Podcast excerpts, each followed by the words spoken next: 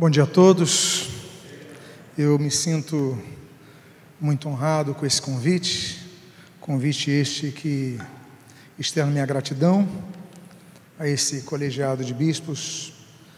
Agradeço a Deus pelas orações dos irmãos, agradeço a Deus porque me colocou aqui na Nova Vida com 16 anos de idade, quando ali na Tijuca mesmo, fui em busca de um referencial musical que tinha se convertido a Cristo e de lá nunca mais saí. Hoje tenho 50 anos, caminhando para os meus 51 e louvo a Deus por isso. Agradeço a todos, a minha família, a minha esposa, aos meus amigos, a todos que têm orado. Eu gostaria de dedicar um tempo dentro da projeção que foi trazida aos três novéis candidatos a compartilhar de um texto sagrado, e eu convido a que você abra a sua Bíblia na primeira carta que o apóstolo gentios escreve ao seu verdadeiro filho, como ele diz no introito da mesma, no capítulo de número 3, 1 Timóteo, e eu gostaria de convidar a que você, que puder, se coloque de pé, para que possamos fazer a leitura inicial. 1 Timóteo, capítulo 3, e no versículo 2, eu gostaria de ler apenas a primeira parte. Diz a palavra de Deus: é necessário, portanto, somente até aqui, oremos. Pai amado, Deus bendito, lemos a tua santa e preciosa palavra e pedimos, Deus, que nesses minutos que são aqui dedicados à pregação da tua palavra, fales conosco, abençoe as nossas vidas fortaleça a nossa alma. E o que nós pedimos, o fazemos agradecidos em nome de Jesus. Amém e amém. Podem tomar os seus assentos. O termo bispo é um termo grego, como você pode ler na tela, episcopos. E essa palavra, na verdade, junta dois termos diferentes. O primeiro deles é epi. Epi significa sobre. Por exemplo, epílogo, epilogos sobre a palavra, epígrafe, epígrafos sobre o texto, episódio e tudo geralmente que tem a palavra epi, então traz em si a, a formatação de que está sobre algo, vislumbrando algo, enfim, de acordo com uma visão sobre algo. Scopos, na verdade, scopos, é a segunda palavra que junta esse termo que nós vamos depois denominar de episcopos Scopus é um termo que, que nos aponta a observação, mas também nos aponta a um alvo, a uma meta. Se você observar, o termo scopos só é mencionado uma vez na Bíblia, quando Paulo vai escrever aos Filipenses, capítulo 3, versículo 14, olha, prossigo para o alvo. Quando ele escreve prossigo para o alvo, ele usa a palavra prossigo para os scopos, prossigo para a meta, prossigo para o alvo, o meu objetivo é alcançar o alvo. Ora, quando então nós pegamos essa palavra que já era usada no mundo grego, antes mesmo da escrituração do Novo Testamento, nós entendemos que se junta então o termo epi sobre e aquele alvo que nós devemos alcançar. O que nos leva à consideração de algumas traduções, como por exemplo a supervisão. Se supervisiona algo, se está sobre a visão de algo, com o objetivo de que esse algo seja alcançado essa meta seja atingida. Pois bem, esse termo ele é usado durante sete vezes na Bíblia. Sete ocasiões a palavra episcopos é usada. Duas delas não trabalharemos hoje, porque as duas delas elas não se pautam no ministério eclesial, no ministério é, atribuído a homens, a, a pessoas, mas é, é, esses dois textos iniciais que são de Lucas capítulo 19, no versículo 44, e 1 Pedro capítulo 2, versículo 12, eles falam a respeito da observação de Deus para com a igreja. Por exemplo, em Lucas capítulo 19, quando Jesus está entrando em Jerusalém, a Bíblia diz que Jesus chora ali no versículo 41, mas quando chega no 44, ele fala: Olha, vocês, é, vocês vão é, me trair, vocês vão falhar comigo. Jesus chora, ele fala: Olha, mas tem cuidado, por quê? Porque vai vir o dia da observação. É interessante notar, ele fala a oportunidade da visitação. A tradução do português coloca visitação, o termo grego é episcopos. Portanto, episcopos, como foi mencionado aqui há poucos minutos, também aponta para visitar, visitar com objetivos claros. Nesse primeiro texto, de julgamento. Outro texto que fala, por exemplo, quando a Bíblia diz para que nós nos mantenhamos santos, não nos misturemos com esse presente século, a Bíblia fala por causa do dia da visitação de Deus. Esse outro texto que fala do episcopos, mas atribuindo a Deus. Não vou trabalhar nele. Que eu vou trabalhar nessa manhã, que eu gostaria de partilhar nesses minutos, nessa manhã, são as menções bíblicas do episcopado relacionadas ao ministério eclesiástico.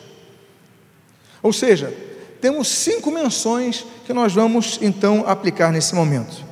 É necessário, portanto, primeiro texto que é mencionado o termo episcopos, atribuído ao nosso ministério, ao ministério pastoral, se encontra no livro de Atos dos Apóstolos, esse texto de Lucas, no capítulo 20, versículo 28.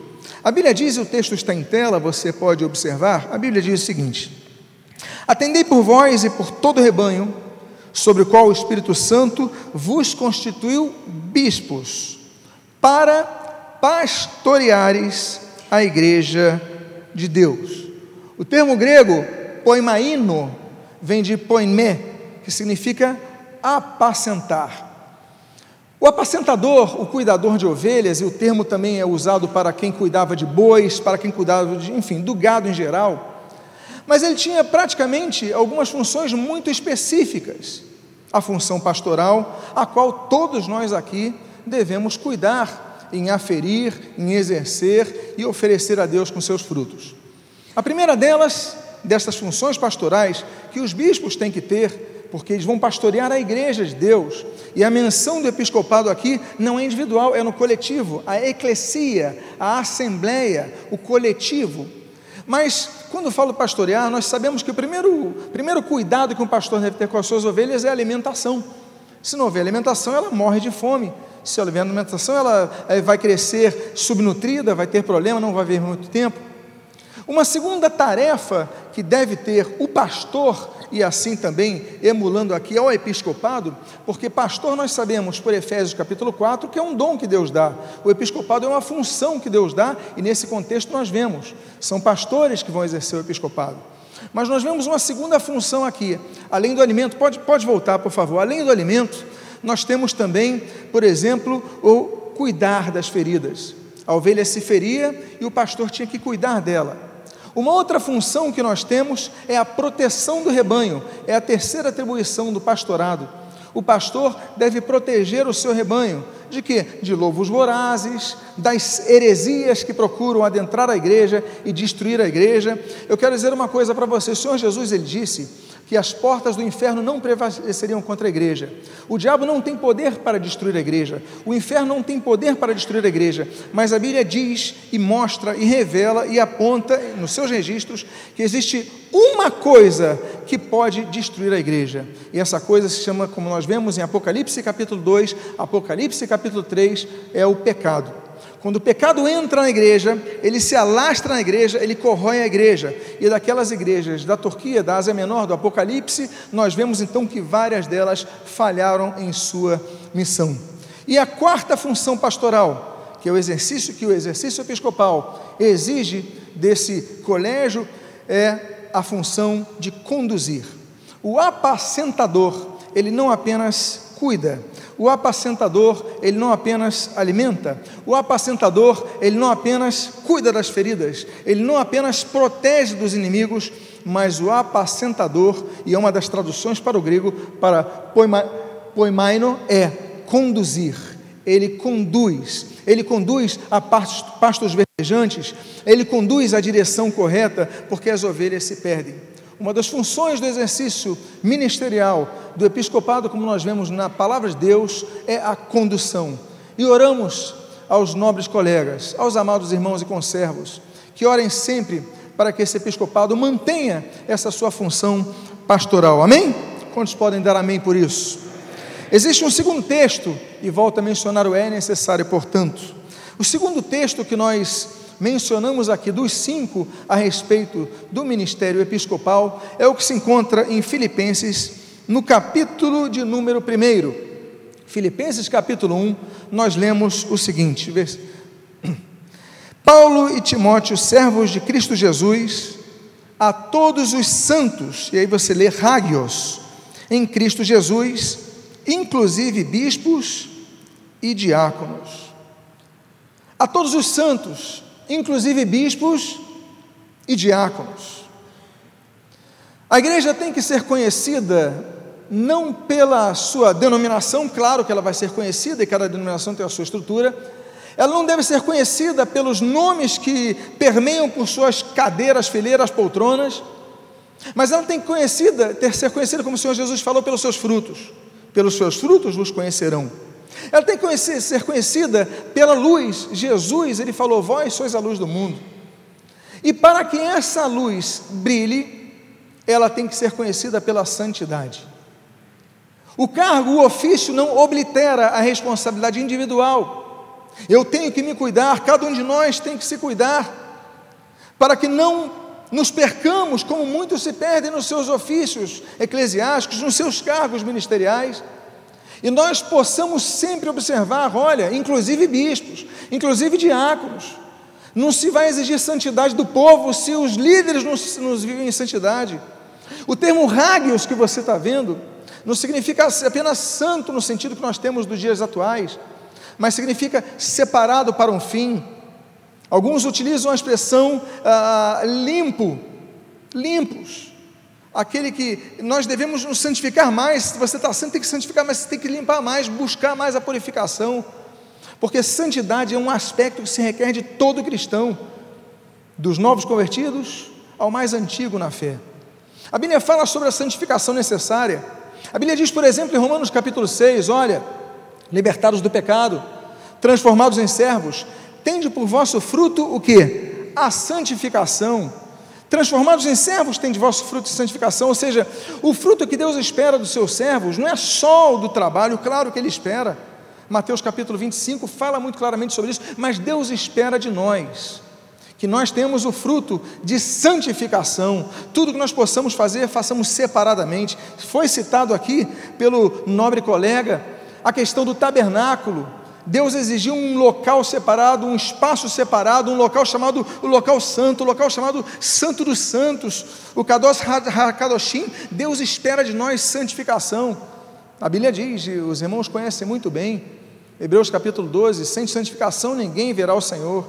Por isso nos lembramos, por exemplo, de 1 Tessalonicenses capítulo 4, quando o apóstolo Paulo diz assim: Olha, esta é a vontade de Deus, a vossa santificação. Ele procurou resumir a vontade de Deus. Nós vamos servir, vamos, mas temos que olhar para a nossa santificação. Somos falhos, somos limitados, mas temos que lutar por isso.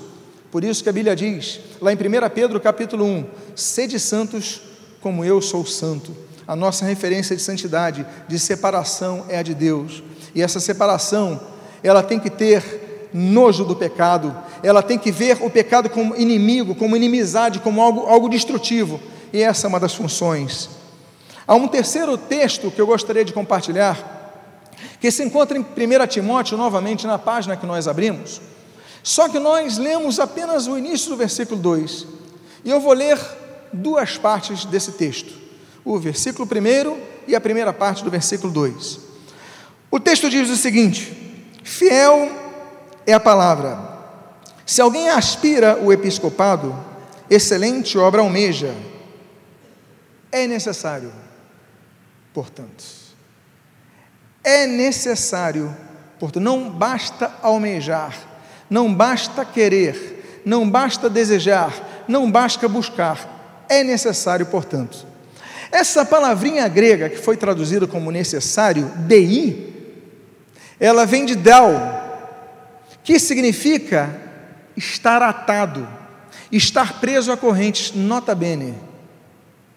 É necessário, para o português ficou muito leve.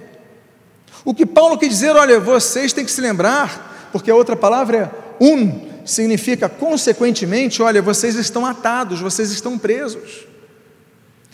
O episcopado, ele pode ser almejado, mas espera aí, mas olha, presta atenção, vocês vão estar atados, presos como em algemas. É por isso que nos lembramos, por exemplo, de nós estarmos presos algumas questões ao nosso testemunho. O Senhor Jesus, ele falou em Lucas capítulo 9, versículo 62, olha, aquele pois que põe a mão no arado e olha para trás, não está apto para o reino. Nós não temos o direito de olhar para trás, temos que olhar para frente. Deus espera de nós que nós estejamos presos à responsabilidade que nós temos, pastores, estamos presos à nossa responsabilidade. Líderes, estamos presos à nossa responsabilidade. Agora, o episcopado nos leva a estarmos atados, como diz o texto, o texto grego, as responsabilidades. E o texto continua dizendo o seguinte: Fiel à palavra, se alguém aspira ao episcopado, excelente o que? Obra almeja. Excelente obra. O termo grego para obra é esse que você está lendo aí, ergon. Ergon vai além do trabalho. É um trabalho, mas vai além de uma obra. Ergon significa, por exemplo, trabalho, e Deus busca trabalhadores. Mateus capítulo 9, versículos 37 e 38, o Senhor Jesus fala: Olha, a seara é grande, mas faltam trabalhadores. Rogai, pois, ao Senhor da seara que envie trabalhadores para a sua seara. É a função da igreja, como esse episcopado fez, como nós devemos fazer em nossas igrejas orarmos para que Deus levante trabalhadores para a sua seara. O Senhor Jesus mesmo falou, João capítulo número 5, olha, meu pai trabalha até hoje. No capítulo seguinte, quando Jesus fala do pão da vida, ele fala no João capítulo 6, olha, trabalhai pela vida eterna. Por isso que ele fala em João capítulo 9, trabalhai enquanto é dia, pois a noite vem quando não se pode trabalhar. O texto está falando o seguinte, olha, você aspirou ao episcopado, você está almejando a trabalho. Mas eu quero pegar uma, duas outras expressões que o termo se aplica, aplica a, essa mensagem, a, essa, a esse texto. Ergon significa empreendimento, o que foi bem traduzido como obra. É uma construção, você tem que empreender algo. Nós não podemos, pastores, bispos, diáconos, não podemos apenas servir pelo servir para cumprir uma escala funcional na igreja, não, devemos empreender algo, construir algo, fomos chamados para isso. Mas eu quero me ater a uma última tradução desse texto. Segundo Strongs, ele diz o seguinte: ergon significa, e eu vou dar uma dica para vocês. Quando nós começamos a fazer 40 anos de idade, vamos ao cardiologista, ele exige de nós um teste chamado teste ergométrico, a palavra ergon, teste ergométrico, que também é chamado de teste de esforço. A tradução dessa palavra se aplica a esforço. Você está almejando um esforço muito bom, algo que vale a pena. Nós devemos nos esforçar.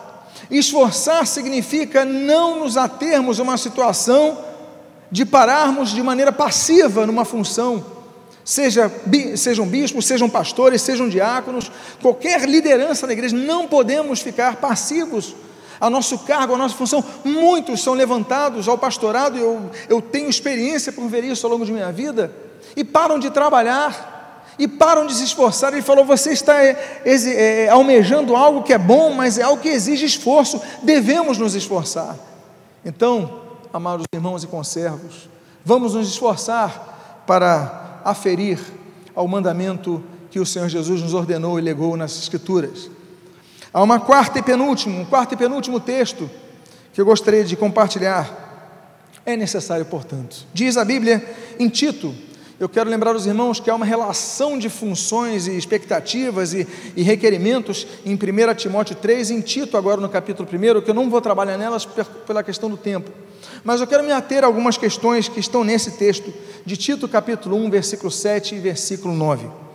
Diz a Bíblia: Porque é indispensável que o bispo seja irrepreensível como dispenseiro de Deus, não arrogante, apegado à palavra fiel, que é segundo a doutrina, de modo que tenha poder tanto para exortar pelo reto ensino, a exortação é pelo ensino bíblico e reto, como não distorcido, como para convencer os que o contradizem. Há muitas menções aqui, há muitas funções aqui.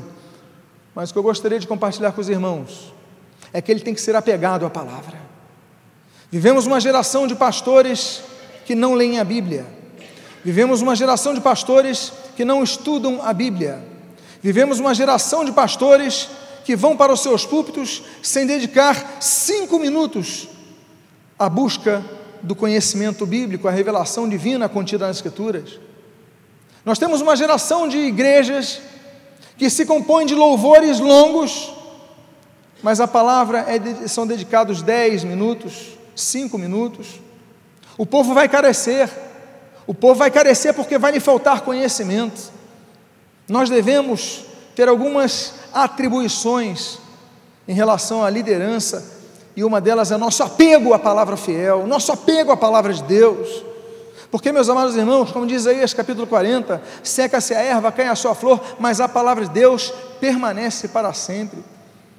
É o que o Senhor Jesus fala em Marcos capítulo 13, ele vai repetir isso em Mateus capítulo 24, em Lucas capítulo 21, capítulo escatológico, capítulo escatológico, ele vai falar o seguinte: olha, céus e terra hão de passar, mas as minhas palavras não passarão. Esse episcopado um dia passa, eu um dia passarei, cada um de nós um dia passará, mas a palavra de Deus até o retorno de Jesus não vai passar e nós devemos ser apegados à palavra fiel, devemos ser uma geração de pregadores da palavra que amem a palavra, defendam a palavra.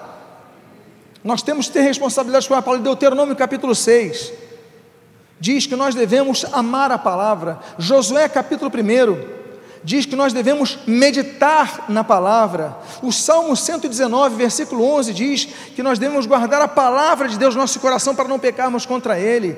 Isaías capítulo 26 a Bíblia diz que nós devemos confiar na palavra. Por quê? Porque nós devemos conhecer a palavra, amados irmãos. Nós devemos conhecer a palavra. O Senhor Jesus ele diz em Mateus capítulo 28, 22, versículo 28, olha, 29, errais não conhecendo as escrituras nem o poder de Deus. Nós devemos conhecer o poder de Deus, conhecermos, sim, claro, mas devemos conhecer a palavra. A palavra tem que ser conhecida. A palavra tem que ser examinada, como o Senhor Jesus fala em João capítulo 5. A palavra tem que ser ensinada, como nós vemos um dos dons espirituais na relação de Romanos capítulo 12, versículo 7. Aquele que ensina, esmere-se no fazê-lo. A palavra, ela tem que ser obedecida. E a palavra, como diz Tiago capítulo 1, tem que ser praticada. E eu caminho então para a minha conclusão. O último texto que eu gostaria de dizer não aponta, então, esses quatro textos que nós falamos aqui. Falam em relação ao ministério, ao ministério episcopal, atrelado a pastores. Mas eu concluo com a aferição modelar, com o exemplo que nós devemos ter, que é o texto que eu encerro, com a menção da terminologia episcopos. A palavra que se encontra em 1 Pedro capítulo 2, versículo 25, a Bíblia diz: Porque estáveis desgarrados como ovelha, como foi testemunhado por um dos conservos há poucos minutos. Agora, porém, vos convertestes ao pastor e bispo, bispo de vossa alma, do psique. Deus é o pastor de nossa alma, Deus é o bispo de nossa alma, Ele não apenas apacenta mas Ele supervisiona, Ele orienta, Ele nos ajuda e nos dá direção. Ele é o modelo maior, amados irmãos. A Bíblia fala, por três ocasiões, a frase sede imitadores. A Bíblia diz em Efésios capítulo 5: sede imitadores de Deus. A Bíblia diz em Hebreus capítulo 6: sede imitadores daqueles que pela fé e longanimidade, não apenas pela fé, mas pela longanimidade, ele mantém a fé, não são picos de fé, é a manutenção. Pela fé e longanimidade, herdam as promessas, chegam até o fim da caminhada. Mas eu encerro mencionando desses, dessas três citações da referência à frase sede imitadores, com um texto talvez seja mais conhecido de todos, que é 1 Coríntios capítulo 11, versículo 1 Sede meus imitadores, assim como eu sou de Cristo. A nossa referência maior sempre será Cristo. Eu, ele, ele, ele, cada um aqui tem seus limites. Temos nossas falhas. Mas das virtudes que possam os irmãos observar em cada um aqui, que vocês possam imitá-las Porque se houver alguma virtude em nós, é porque estamos tentando modulá-la do nosso modelo maior, que é Cristo Jesus. Eu agradeço o tempo que me foi oferecido, a oportunidade de partilhar desse texto. Eu agradeço a Deus pela oportunidade de poder servir aos meus irmãos, assim como todos nós devemos procurar, procurar servir uns aos outros, como foi citado aqui, 1 Pedro, capítulo número 4, versículo 10. Servir a cada um conforme o dom que recebeu, que nós podemos oferecer isso a Deus, entregando ao Senhor daquilo que nos entregou, daquilo que nos confiou, os frutos abundantes para a glória de Deus. Tudo que façamos, como diz aquele primeiro cânone da Assembleia de Westminster, 1647, que seja para a glória de Deus. Que Deus te abençoe rica e abundantemente, em nome de Jesus.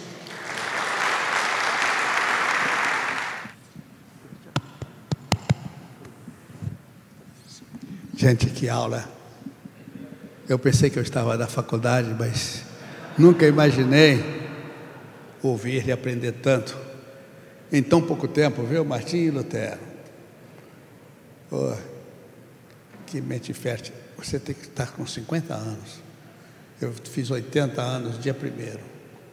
Que nesses 30 anos, daqui aos 80, sua mente continue segurando tudo.